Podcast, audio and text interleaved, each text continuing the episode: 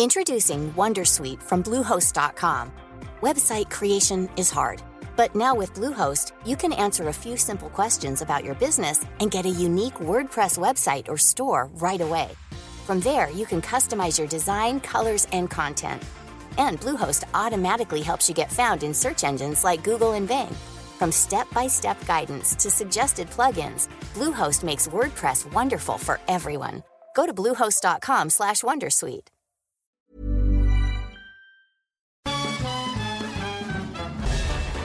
Farándula 021 es un podcast de cultura pop, donde analizaremos sin piedad series, películas, programas, música, moda, tendencias, libros, redes sociales y hasta figurosas e inventadas. Cada jueves un nuevo episodio, con Horacio Villalobos, Pilar Bolívar, Mauricio Valle, Maniwis, La Supermana, Alejandro Broff, Jeremy Cruz y Mario Lafontaine. Farándula 021, un podcast con periodistas, psiquiatras y vestidas. Lo cuento, te lo cuento. Tu dosis diaria de noticias. Hola, soy Laura Gudiño y esta es tu dosis diaria de noticias. Crónica de una muerte anunciada. El presidente de Haití, Jovenel Moïse, fue asesinado ayer por la madrugada mientras dormía en su residencia. La nota del día.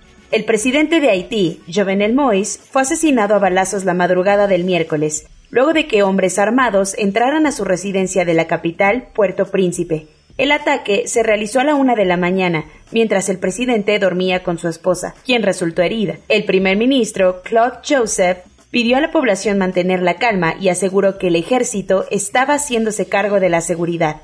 ¿Qué se sabe del ataque? La información es muy confusa y los pocos datos que se tienen han surgido de las cámaras de seguridad y de la declaración del hijo de la pareja presidencial, quien fue testigo del ataque. Las autoridades de Haití dijeron que los atacantes hablaban español e inglés, abriendo dudas de que podrían ser extranjeros. Sin embargo, el embajador haitiano ante Washington aseguró que los atacantes eran mercenarios que se hicieron pasar por agentes de Estados Unidos. Por la tarde, el ministro de Comunicación confirmó la detención de los presuntos asesinos sin dar más detalles al respecto. ¿Y cómo está la primera dama? Hubo mucha confusión en las horas siguientes al atentado y varios medios de comunicación informaron que Martin Moyes también había fallecido. Sin embargo, poco después se confirmó que la esposa del presidente se encontraba en un hospital de la capital, de donde luego fue trasladada en avión hasta Miami, donde fue hospitalizada para recibir tratamiento médico. ¿Y qué pasa con las reacciones internacionales? El magnicidio desconcertó a medio mundo y las condenas ante los hechos vinieron de todos los rincones del planeta. Uno de los primeros en lamentar el asesinato fue el presidente mexicano López Obrador y el colombiano Iván Duque. El gobierno de República Dominicana, compañera de isla con Haití, lamentó el suceso y cerró su frontera por si las moscas.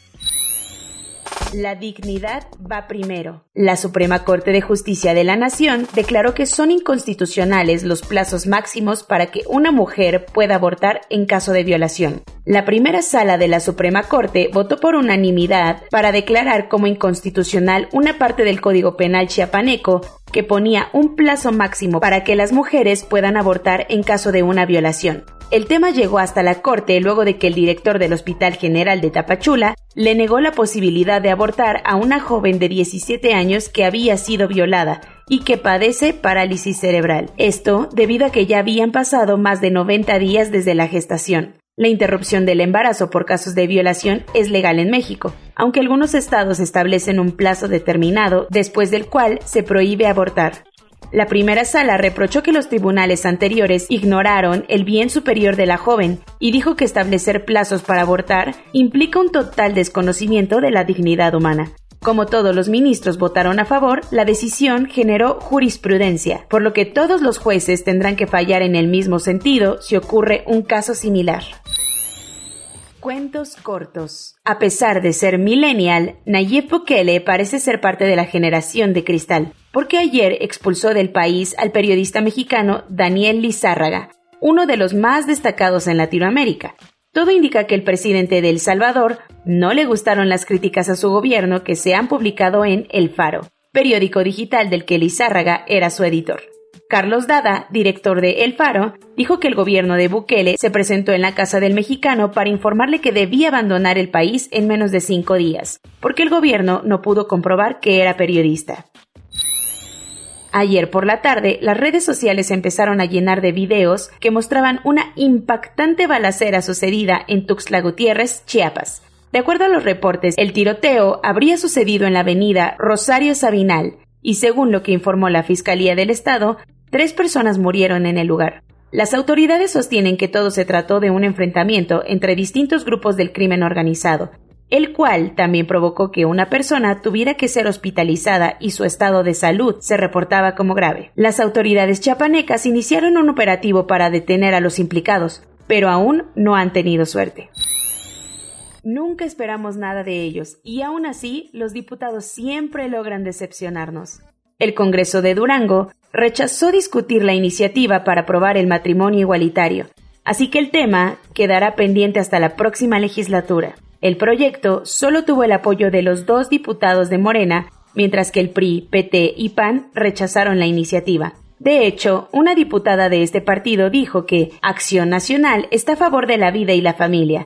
Muchos creen que el Congreso optó por no discutir la resolución, pues si lo votaban en contra, la Suprema Corte obligaría a aprobar el matrimonio LGBT.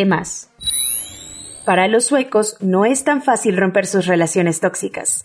Y como ya lo extrañaban, volvieron a escoger a Stefan Löfven como primer ministro. Por si no te acuerdas, hace unas semanas el premier de Suecia dejó el cargo luego de que el Parlamento le aplicara una moción de censura por sus polémicos planes de liberalizar el mercado inmobiliario en el país. Pero ayer las cosas cambiaron y el político socialdemócrata volvió a reconquistar los corazones de los parlamentarios, así que fue reelecto como primer ministro y tomará las riendas de Suecia hasta las próximas elecciones en 2022. El recuerdo de lo sucedido en Beirut se hizo presente ayer, pero en Dubái. Entrada la noche se registró una fuerte explosión en el puerto Jebel Ali, el masivo centro portuario de Emiratos Árabes Unidos. Los medios oficiales reportan que todo inició como un incendio en uno de los barcos atracados en el muelle, lo que causó una tremenda explosión que se sintió hasta unos 25 metros de la zona cero. Las autoridades no reportaron ninguna persona fallecida y aún hay datos de los posibles daños materiales. Pero las cosas se antojan complicadas porque los bomberos trabajaron por horas para controlar las llamas. Hace unos días te contamos que el expresidente de Sudáfrica, Jacob Zuma, fue condenado a 15 meses de prisión por no aparecer ante una corte que lo acusaba de corrupción. Tras unos días de no querer cooperar, Suma finalmente dio su brazo a torcer y ayer se entregó voluntariamente a las autoridades para empezar a cumplir su condena. El histórico líder contra la segregación racial, que luchó al lado de Nelson Mandela, insiste que todas estas acusaciones son un complot político que solo busca dañarlo. Pero entre que son peras o manzanas, ahora tendrá que defenderse de los escándalos de corrupción desde prisión. Corona News en México, el número total de vacunas puestas es de 48.499.324. El número de personas vacunadas con esquema completo es de 20.040.922. Esto representa el 22.37% de la población mayor a los 18 años. La Riviera Maya recibió este junio a más de 2 millones de turistas, la gran mayoría extranjeros. El problema es que las autoridades reconocen que estamos entrando a una tercera ola de contagios. El mundo está nada de llegar a la espantosa cifra de 4 millones de personas muertas a causa del coronavirus, mientras que los contagios ya superan los 185 millones. Por primera vez desde el 28 de julio del 2020, la Comunidad de Madrid no registró una sola muerte en las pasadas 24 horas. El gobierno de Estados Unidos informó que esta semana enviará 2 millones de dosis de la vacuna de Johnson Johnson a Paraguay y Bolivia, mientras que Australia mandará 2.5 millones de dosis de AstraZeneca para ayudar a parar el exponencial brote que está viviendo Indonesia. Todos los estudios confirman que la mitad de los nuevos casos que ha registrado Estados Unidos en las últimas semanas están relacionados con la variante Delta, que está a punto de convertirse en la dominante en el país.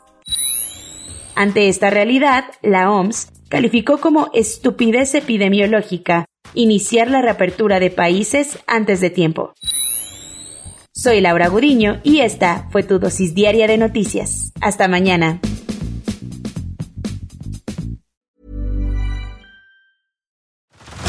Head over to Hulu this March, where our new shows and movies will keep you streaming all month long. Catch the acclaimed movie All of Us Strangers, starring Paul Mescal and Andrew Scott. Stream the new Hulu original limited series We Were the Lucky Ones with Joey King and Logan Lerman. And don't forget about Grey's Anatomy. Every Grey's episode ever is now streaming on Hulu. So, what are you waiting for? Go stream something new on Hulu.